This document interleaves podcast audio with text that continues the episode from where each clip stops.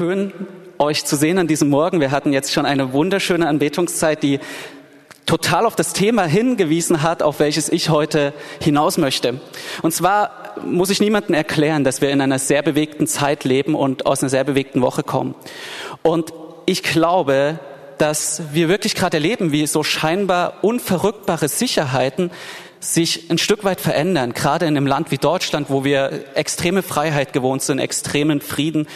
Und wir erleben, wie doch gewisse Sachen wanken. Und ich glaube, dass gerade in diesem Moment wir als Gemeinde Gottes mehr als je herausgefordert sind, einen neuen Blick auf unseren Gott zu bekommen.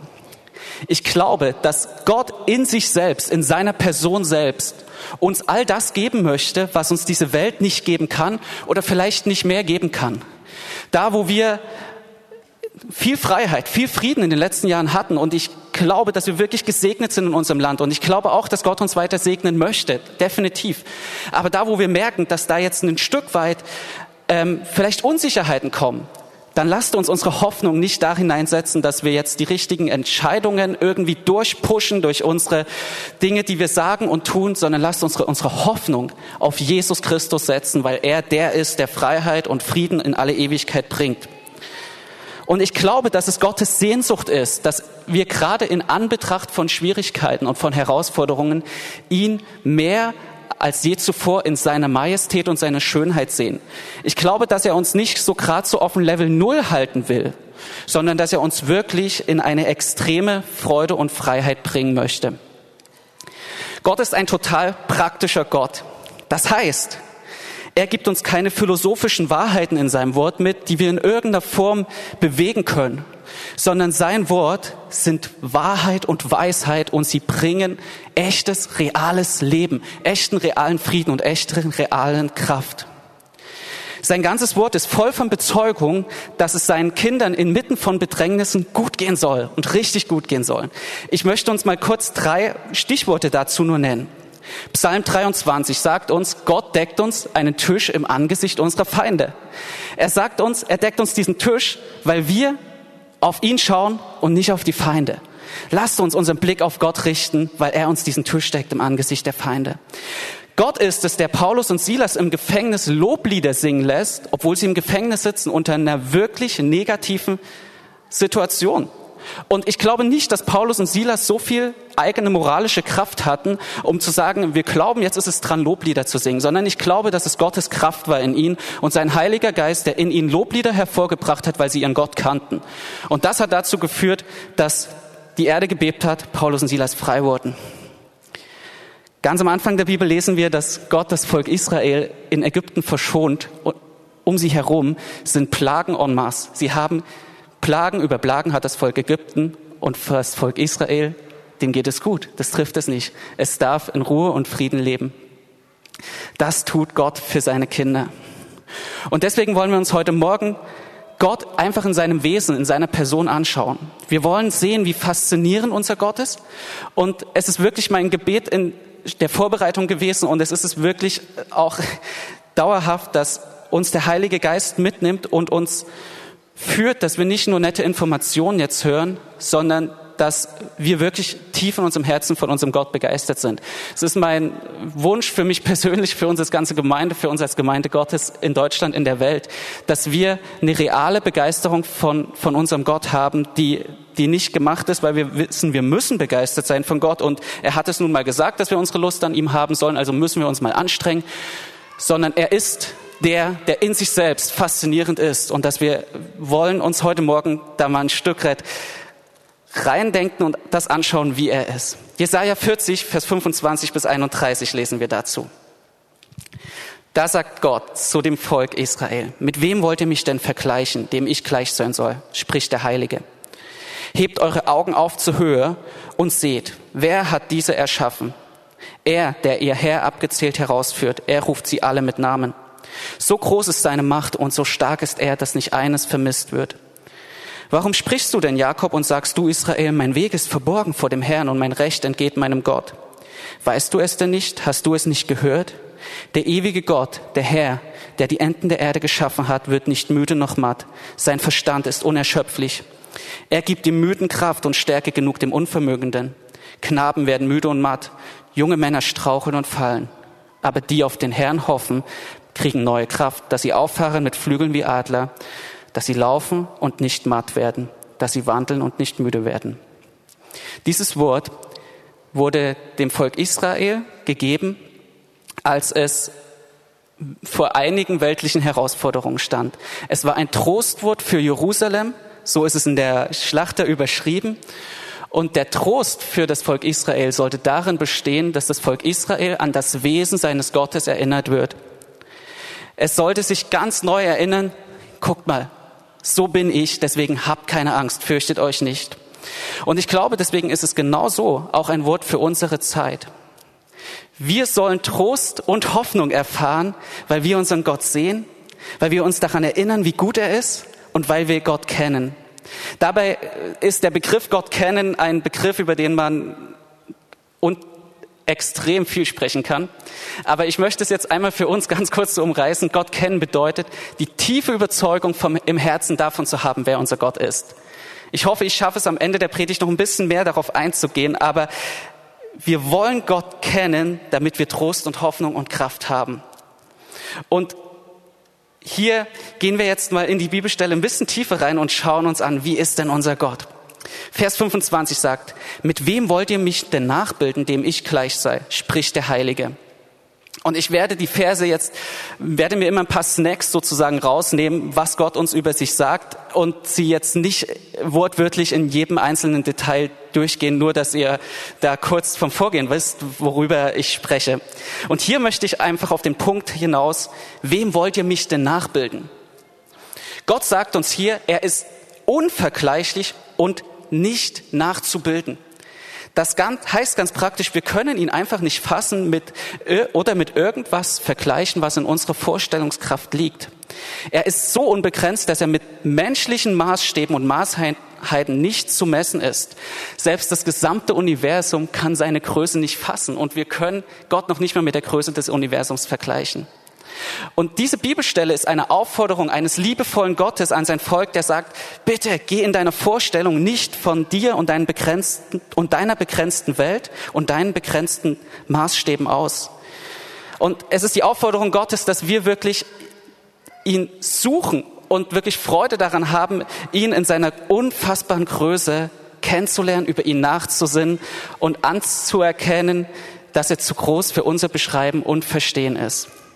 Und ich glaube, genau das ist der Grund, warum Paulus in Epheser 5, Vers 19 betet. Wir sollen die Liebe des Christus erkennen, die doch alle Erkenntnis übersteigt, damit wir erfüllt werden bis zur ganzen Fülle Gottes. Paulus hatte genau diesen Punkt verstanden. Er wusste, Gott ist so unvergleichlich groß, dass wir selbst seine Liebe immer mehr erkennen sollen, die wir doch eigentlich gar nicht erkennen können, weil sie so groß ist. Es ist die Beschreibung eines für uns unfassbar großen Gottes.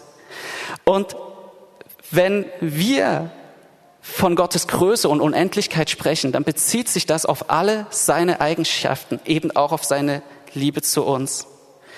Und das ist das Göttliche, dass in ihm und seiner Person alle Eigenschaften zur gleichen Zeit in gleicher Power und Kraft bestehen. Das heißt, er ist zur gleichen Zeit kraftvoll, treu, liebevoll und das in voller Kraft und unendlich. Und keine von Gottes Eigenschaften widerspricht irgendeiner anderen, sondern er ist harmonisch in sich selbst und das ist faszinierend, wenn wir darüber nachdenken. In Vers 26 sagt uns ähm, das Wort Gottes, hebt eure Augen auf zur Höhe und seht, wer hat diese erschaffen? Er, der ihr Herr abgezählt herausführt, er ruft sie alle mit Namen. So groß ist seine Macht und so stark ist er, dass nicht eines vermisst wird. Die erste Aufforderung ist, wir sollen die Augen aufheben und sehen. Die ganze Schöpfung zeugt von Gottes Macht. Und Gott sagt zu uns, erkennt es an, dass es meine Macht war, die diese wunderbare Welt gemacht hat, die alles so wunderbar gemacht hat. Ich kenne jeden einzelnen Stern. Hier steht, Gott nennt jeden Stern mit Namen. Und im Neuen Testament sehen wir, er hat die Haare auf unserem Kopf gezählt, seien es viele oder eben auch nicht so viele. Er kennt dich genauso, wie er das ganze Universum kennt. Und das ist dein Gott. Und er sagt uns, hey, heb deine Augen auf und sieh. Und gerade unsere Generation, ich schließe mich da voll mit ein, die häufig so nach unten auf ein Smartphone schaut und sich damit in irgendeiner Form noch mal eine Pausensnack holt äh, auf irgendeinem Social Media Kanal oder irgendwas, was wir noch mal checken wollen.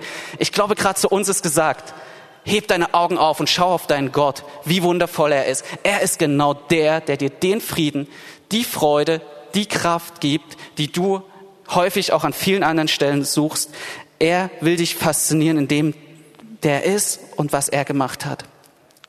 Und das Bewusstsein über die Größe Gottes führt in uns zu einer wirklichen gefühlsmäßigen Geborgenheit. Es führt dazu, dass wir ihn ganz anders anbeten, wenn wir wissen, er ist ein unfassbar, unendlich großer, mächtiger Gott. Das macht unseren Glauben stark und es macht am Ende auch unsere Gebete stark, wenn wir wissen, Gott ist real allmächtig. Und wenn das Allmächtigsein Gottes keine Floskel mehr für uns ist, sondern wenn es eine fassbare Realität ist. Jesus sagt zu uns im Neuen Testament, dir geschehe, wie du geglaubt hast. Und wir brauchen einfach das Wissen um Wahrheiten Gottes, weil wir sonst nicht glauben können. Wir brauchen eine Erkenntnis darüber, wer Gott ist und dass wir wirklich einen Gott haben, der alles in allem gut und allmächtig ist, weil wir nur dann uns geborgen fühlen können und nur dann können wir ihm wirklich glauben. Wenn du Gott nicht als den allmächtigen Gott kennst, wie willst du das glauben, dass er deine unmögliche Situation wirklich ändern kann? Das wird immer ein Haschen nach Wind bleiben, wenn wir sagen, ja, Gott, bitte wende meine unmögliche Situation, aber im Herzen haben wir gar nicht die Größe Gottes im Blick und denken, naja, schaffst du das überhaupt? Aber ja, er sagt uns hier, ich schaffe das und wie ich das schaffe. Ich habe die Sterne gemacht und gezählt. Und an diesem Punkt ist ganz wichtig zu wissen, dass Gott ein total persönlicher Gott ist, schmälert nicht seine unendliche Erhabenheit. Ganz im Gegenteil. Ich werde seine Nähe zu mir und das Wissen, dass Jesus in meinem Herzen lebt, in einer ganz anderen Form bewerten, wenn ich weiß, dass das der Schöpfer des Universums ist. Es gibt eine Bibelstelle im Alten Testament, da steht drin, dein Schöpfer ist dein Ehemann. Und wenn man sich das auf der Zunge zergehen lässt, dann ist das schon ziemlich krass, dass mein Schöpfer mein Ehemann ist. Der, der mich über alles liebt, der mir alles geben möchte, der unfassbares Verlangen nach mir hat, ist gleichzeitig der Schöpfer der Welt. Deswegen ist es so wichtig, dass wir wissen, wenn wir auch sagen und darüber reden, und ich finde es ganz, ganz, ganz wichtig, dass Jesus in uns lebt und dass er wirklich in uns Power hat, dass es eben, dass er unser liebevoller Retter ist, unser treuer Retter, aber dass er gleichzeitig die vollkommene Weisheit in Person ist, die vollkommene Kraft in Person ist, die ultimative Kraft, die über jede Materie und jeden Mensch und alles, was existiert, herrscht. Und das bringt uns Frieden, weil wir uns dann real fallen lassen können, weil wir wissen, dir kann ich vertrauen, weil du die Macht dazu hast. Gleichzeitig werde ich auch im Anbetracht von Gottes Größe ganz anders auf das eingehen, was er mir sagt, weil ich, weil ich es ganz anders werte. Es wird für mich mehr sein als ein kleiner Impuls, sondern wenn ich Gottes Stimme höre und im Herzen weiß, du liebst mich, du bist aber gleichzeitig der Schöpfer, dann gehe ich dem in einer ganz anderen Form nach und gleichzeitig versinken in dem Bewusstsein seiner Größe unsere irdischen Sorgen. Er kann dich immer halten, er kann dir immer helfen, er wird dich immer heilen, weil er dich liebt und weil er es kann und weil er die Kraft dazu hat. Ich kann mich wirklich mit allem an ihn wenden. Er ist der perfekte Helfer und Ratgeber und durch nichts begrenzt. Und ich möchte uns kurz ein Beispiel diesbezüglich nennen als ich hier in der Gemeinde den Verlag geleitet habe, gab es eine Zeit, da musste ich ein paar recht herausfordernde Entscheidungen treffen, ob es nun nach rechts oder nach links geht. Da ging so um Verträge mit Großhändlern und so weiter. Und ich wusste wirklich nicht, was das Beste ist, weil ich kann nicht in die Zukunft schauen. Ich wusste nicht, wie entwickelt sich der Buchmarkt, wie entwickelt sich der Verlag. Und dann hatte ich gebetet und dann saß Gott neben mir als, also ich hatte so den Impuls, ne? Ähm, und das Bild, wie Gott neben mir sitzt, als so einen wirklicher Manager, also ein Berater, der so total in diesem Bereich ähm, weise aussah und ich wusste, krass Gott, du bist nicht nur der Gott meines Lebens, der Gott meines Herzens, sondern du bist der Gott der Wirtschaft. Du bist der Herr über alles, was existiert. Auch über Personalentscheidungen, auch über Vertragsentscheidungen, auch über wirtschaftliche Entscheidungen. Du bist der Gott, der über jeden Körper, jede Psyche, jede soziale Problematik der Herr ist. Er ist mit nichts überfordert. Ihr Lieben, ich glaube, wir müssen uns das neu bewusst machen, dass Gott nicht auf unsere Gemeindemauern begrenzt ist, auf unsere stille Zeit, die wir vielleicht am Ende oder am Anfang des Tages haben, sondern Gott ist der Herr über alles dazwischen. Und da will er sich zeigen als der allmächtige und der liebevolle Helfer. Vers 27. Warum sprichst du denn Jakob und sagst du Israel, mein Weg ist verborgen vor dem Herrn, mein Recht entgeht meinem Gott? Das ist als allererstes eine kleine Rüge an das verzagte Volk Gottes, weil es sagt, warum sprichst du das denn? Warum sagst du sowas, sagt Gott zu seinem Volk? Gott fragt, warum glaubst du denn diese Lüge, dass ich dich im Stich lasse? Und ich glaube, das sagt er uns auch immer mal wieder. Gott sagt, ich vergesse niemanden, dem ich meine Liebe erwiesen hat. Und das hat er uns allen getan, indem er Jesus als seinen Sohn gegeben hat, als unseren Retter. Und so wie Jesus als guter Hirte niemals seine Schafe im Stich lässt, so vergisst unser Gott von Anbeginn der Zeit bis zum Ende der Zeit niemals irgendjemanden. Und es ist wirklich falsch, wenn wir Gott bewusst oder unbewusst, vielleicht nur ganz subtil in unserem Herzen oder vielleicht auch manchmal ein bisschen direkter beschuldigen, dass er uns übersehen oder vergessen habe. Er sagt, warum sagst du denn sowas? Und es ist die Wahrheit, dass Gott uns nie verlassen wird. Und wo wir das angenehm und geglaubt haben, sollten wir tatsächlich Buße tun und Gott um Vergebung bitten, weil ich glaube, es ist kein, es ist kein Kavaliersdelikt, wenn wir der Lüge glauben, dass unser Vater im Himmel uns im Stich lässt. Es gibt, glaube ich, für einen Vater nichts Schlimmeres, als wenn seine Kinder einer Lüge glauben, dass sie vom Vater nicht geschützt sind, nicht geliebt sind, nicht versorgt werden. Das bricht einem Vater, der sein Kind über alles liebt, total das Herz, wenn seine Kinder irgendwie in diesen Spleen geraten. Und ich glaube, das geht Gott genauso. Deswegen lasst uns hier wirklich mal schauen, auch in unserem Herzen, hey, wo haben wir Gott aus irgendwelchen Gründen gesagt, kannst du mich überhaupt schützen? Kannst du mir überhaupt helfen? Weil er sagt uns, mein, warum sagst du das denn? Mein Weg ist verborgen vor dem Herrn und mein Recht entgeht meinem Gott. Er sagt, dein Weg ist mir nicht verborgen und dein Recht entgeht mir nicht, sondern ich bin der allmächtige Gott, der den totalen Überblick über dein persönliches Leben hat, genau wie über das Schicksal dieser gesamten Welt. Wir lesen in Vers 28. Weißt du es denn nicht? Hast du es denn nicht gehört? Der ewige Gott, der Herr, der die Enden der Erde geschaffen hat, wird nicht müde noch matt. Sein Verstand ist unerschöpflich. Und auch das ist wieder der beherzte Ruf eines liebenvollen Vaters. Er sagt, weißt du es denn nicht? Hast du es nicht gehört? Ich bin der ewige Gott. Ich werde nicht müde. Ich werde nicht matt. Der Fokus hier liegt jetzt mal für uns und unsere Betrachtung auf der Ewigkeit Gottes. Er sagt, ich bin der ewige Gott, der Herr, der die Enden der Erde gemacht hat. Hier steckt noch so viel mehr drin. Ich möchte mich jetzt mal auf die Ewigkeit Gottes fokussieren. Es bedeutet für mich, dieser Gedanke der Ewigkeit Gottes scheint vielleicht erstmal ein bisschen philosophisch. Aber bei näherer Betrachtung steckt da wirklich eine Kraft dahinter. Wenn Gott sagt, ich bin der Gott über die Ewigkeit und über die Enden der Erde, dann bedeutet das, dass unsere Zeit in ihm eingeordnet ist. Das heißt, ähm, ich habe darüber mal in der Bibelschule gesprochen. Wir, da konnte ich ein bisschen malen und zeichnen, aber ich versuche uns das zu versinnbildlichen. Unsere Zeit ist so ein gewisser Zeitstrahl, aber er ist drin in der Ewigkeit Gottes. Und ganz praktisch bedeutet das, meine Zeit ist in seiner Hand und ist in ihm begründet. Er ist der Herr sogar über die Zeit. Die Zeit, die für uns so unfassbar kostbar häufig ist. Und wir sehen das im Alten Testament an mehreren Stellen. Er hält für Josua die Zeit an, in Josua 10, Vers 13. Er lässt für Hiskia die Sonne ein Stück zurückgehen. Und ich glaube, dass das nicht die Regel ist. Aber ich glaube, dass es den Charakter Gottes zeigt und das Wesen Gottes zeigt, dass er aus Liebe zu seinen Kindern sogar mit der Zeit spielt. Und es zeigt einfach Gottes exorbitante Macht und hier darf man das Wort exorbitant mal wirklich nutzen, weil das ist es.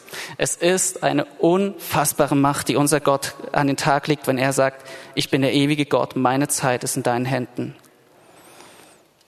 Und ich glaube, dass der Gedanke an die Ewigkeit Gottes wirklich existenziell ist, um im Reich Gottes zu leben und das Reich Gottes zu verstehen. Häufig sind wir auch gerade im geistlichen Zeitdruck, weil sich bestimmte Verheißungen für uns noch nicht erfüllt haben oder Prophetien, die uns Gott gegeben hat. Aber ich glaube, dass wenn Gott der Gott der Ewigkeit ist und er unendlich Zeit hat, dass ihm andere Dinge wirklich viel wichtiger sind, als dass wir geistliche Ergebnisse erreichen. Wir sehen das ziemlich genau und ziemlich intensiv an dem Beispiel von dem Volk Israel in der Wüste. Das Volk Israel sollte 40 Jahre eher ins verheißene Land kommen. Aber weil das Herz nicht gestimmt hat von dem Volk Israel, musste es noch mal 40 Jahre im Kreis laufen, bis es dazu bereit war, das verheißene Land anzunehmen. Und ihr Lieben, ich glaube, dass das der Grund ist, warum Gott sagt, ich bin der Herr über die Zeit und mein Herz ist dir so, ist, dein Herz ist mir so unfassbar viel wichtiger, weil ich im Hier und im Jetzt Gemeinschaft mit dir haben möchte. Und das ist mir wichtiger als deine geistlichen Ergebnisse. Zu verstehen, dass Gott ewig ist und bei ihm Zeit keine beziehungsweise auch eine untergeordnete Rolle spielt, hilft uns in unserem Leben Prioritäten richtig zu setzen, weil wir uns wirklich auch gerade, wie gesagt, schon in einer Zeit, wo Zeit für uns Geld ist, wo Zeit für uns sehr angespannt ist und eine sehr angespannte Größe. Ich habe viele gehört, gerade auch aus meiner Generation, die gesagt haben, ich verzichte auf Geld, wenn ich mehr Zeit habe. Und Zeit ist für uns so ein wichtiges Ding geworden. Und ich glaube, es hilft uns total, wenn wir sagen, Gott, du bist der Herr über die Zeit, um zur Ruhe zu kommen, um wirklich zu sagen, hey, es geht um dich und mich im Hier und Jetzt und nicht um irgendwas mehr.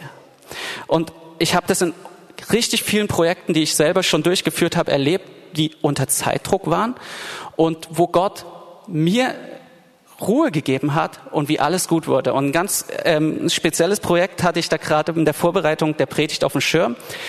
Ich, wir hatten mal ein Buchprojekt hier im Gemeindeverlag und das musste ähm, zur Ankunft eines Gastpredigers fertig sein. Das war im Februar eines Jahres. Und im Januar habe ich gemerkt, das wird nie und nimmer gehen. Selbst wenn wir Tag und Nacht arbeiten, wir werden es nicht schaffen, dieses Projekt fertig zu bekommen.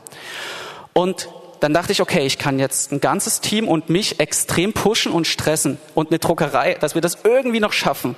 Aber ich hatte in meinem Herzen den Impuls, dass Gott sagt, Stress nicht, das wird alles gut. Wir das wird gut. Und ich habe das Projekt normal weiterlaufen lassen, ohne zu pushen. Und habe kurz bevor der Gastprediger kommen sollte und die Deadline entsprechend war, bekam ich eine Mail von der Person, dem Gastprediger, der sagte, hey du, mein Termin bei euch verschiebt sich um ein halbes Jahr, es ist richtig viel dazwischen gekommen, hat sich total entschuldigt und so weiter. Und das Projekt konnte sauber zu Ende geführt werden. Und das war ein Erlebnis, was ich wirklich in dauerhaft mache, dass wo ich Druck mache, um irgendeinen Zeitplan zu halten und mich und die ganze Umwelt um mich herum in Aufruhr versetze, dass es nie Sinn macht, sondern dass es immer darum geht, diesem unendlich großen Gott, der auch Zeitpläne in seiner Hand hält, zu vertrauen. Und das bringt Frieden und Ruhe und das bringt uns Freude und ein Leben wirklich mit einer ganz neuen Qualität. Gleichzeitig hilft uns die Ewigkeitsperspektive Gottes, auch gerade in Krisensituationen, gerade auch in Krisen wie jetzt, diese Corona-Zeit, ähm, einen kühlen Kopf zu bewahren, weil wir wissen, bei wem wir uns bergen können. Und wenn wir auf den Thron des Vaters gehen und wirklich so auf so eine, so eine Gottesperspektive einnehmen, dann sehen wir, dann können wir die Sachen viel, viel entspannter sehen weil die scheinbar so großen Themen dieser Welt einfach ihre Übermacht verlieren, wenn unser Herz und unser Denken vom tiefen Bewusstsein des ewigen Vaters erfüllt sind, der alles in den Händen hält. Wir brauchen keinen Stress zu machen, weil im Hier und Jetzt irgendwas nicht so perfekt läuft, wie wir das dachten, weil wir den Gott kennen, der ewig ist, bei dem wir uns bergen können. Und dann gibt es noch einen anderen schönen Punkt über Gottes Ewigkeit. Wenn Gottes ewig ist, dann ist sein Wesen und seine Existenz ewig und er verändert sich in sich selbst nicht. Das heißt ganz praktisch. Wir als Geschöpfe, wir wandeln uns. Wir werden am Anfang unseres Lebens stärker, wir werden schwächer, wir werden von gewissen Umständen in irgendeiner Form geprägt, dass wir mehr vertrauen, dass wir weniger vertrauen, dass wir mehr lieben, dass wir weniger lieben, dass wir treuer sind oder nicht so treu. Aber wenn Gott ewig ist in seiner ganzen Person, dann heißt das, er ist unbegrenzt und unmessbar und konstant in jeder seiner Eigenschaften für alle Ewigkeit. Seine Liebe, seine Gnade, seine Treue, seine Heilungskraft, sein Heilungswille, seine Freude daran, dir Gutes zu tun, sie sind konstant und ewig, weil er es einmal gesagt hat. Und deswegen sagt Paulus in 2. Timotheus 2, Vers 13, wenn wir untreu sind, so bleibt er doch treu, er kann sich selbst nicht verleugnen. Wenn Gott einmal gesagt hat, ich bin treu, dann kann er nicht untreu sein, auch wenn wir untreu sind, weil er ewig ist und in dem, was er gesagt hat, ewig ist und ewig bleibt. Und das tut uns gut und das ist eine Sicherheit, die ist faszinierend und die ist so schön. Der Paulus hatte das wirklich verstanden, was für ein Gott er hat, weil er immer wieder darauf eingeht, auf diese Wesensmerkmale Gottes und was sie uns bedeuten, wie auch hier an der Stelle. Gott muss keine neue Kraft schöpfen, er verliert keine Kraft, er wird weder stärker noch schwächer. Er wird wenig, er wird nicht weniger wahrhaftig, er wird nicht weniger gnadenvoll oder liebevoll, als er immer ist. Kein äußerer Umstand kann unseren Gott dazu bringen, sich in seinem Wesen zu verändern. Das gibt uns als seinen Kindern eine unfassbare Sicherheit. Ihr Lieben, ich möchte uns heute Morgen wirklich ermutigen dazu, dass wir in Gemeinschaft mit dem Heiligen Geist solche Wahrheiten meditieren, annehmen, weil ich glaube, dass es eine Veränderung in unserem Wesen, in unserer Person bringt, wenn wir an diesen Gott glauben und wenn wir Gott in dieser Perspektive sehen. Und es ist immer der Gott, der uns so unfassbar nah sein möchte. Gottes Worte stehen für immer fest, das sagt seine Ewigkeit. Er steht treu zu allem, was er gesagt hat. Und Ihn kann nichts, weder irgendetwas, was wir tun, eine Situation von außen oder irgendwas anderes zum Widerruf zwingen. Und sagt Jesaja 40, Vers 6, alles Fleisch ist Gras und alle seine Anmut wie die Blume des Feldes. Das Gras ist verdorrt, die Blume ist abgefallen, aber das Wort unseres Gottes bleibt in Ewigkeit. Es wird niemals einen Wandel seines Wortes oder seiner Gedanken geben. Wir dürfen uns darauf verlassen, weil er ewig als Person ist. Er kann nicht anders als treu zu sein. Und jetzt kommt der krönende Abschluss von dem, was hier in der Jesaja-Stelle steht. Da steht in Vers 29, er gibt dem Müden Kraft und Stärke genug dem Unvermögenden. Knaben werden müde und matt und junge Männer straucheln und fallen, aber die auf den Herrn harren, kriegen neue Kraft, dass sie auffahren mit Flügeln wie Adler, dass sie laufen und nicht matt werden, dass sie wandeln und nicht müde werden. Gott ist treu und er hilft jedem, der sich in Abhängigkeit zu ihm befindet. Das ist unser Gott.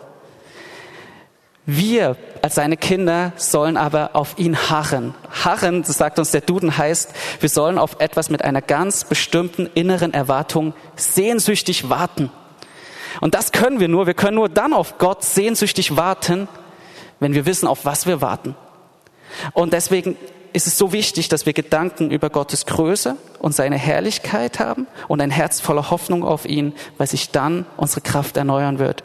Und das kann ich wirklich aus eigener Erfahrung sagen. Ich kann es aus dem Riesenumfeld sagen. Es ist so, auch junge Männer werden müde und matt. Und wir haben im Alter von um die 30 so viele Burnout-Erscheinungen, dass es wirklich schon erschreckend ist. Und ich glaube, hier liegt ein Schlüssel, weil wir auf die falschen Sachen unsere Kraft gesetzt haben.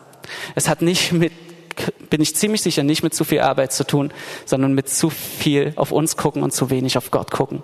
Und lasst uns ein Volk sein, lasst uns eine Gemeinde sein, die alles von ihrem Gott erwartet, weil er gesagt hat, dann wird sich deine Kraft erneuern, wenn du weißt, wer ich bin.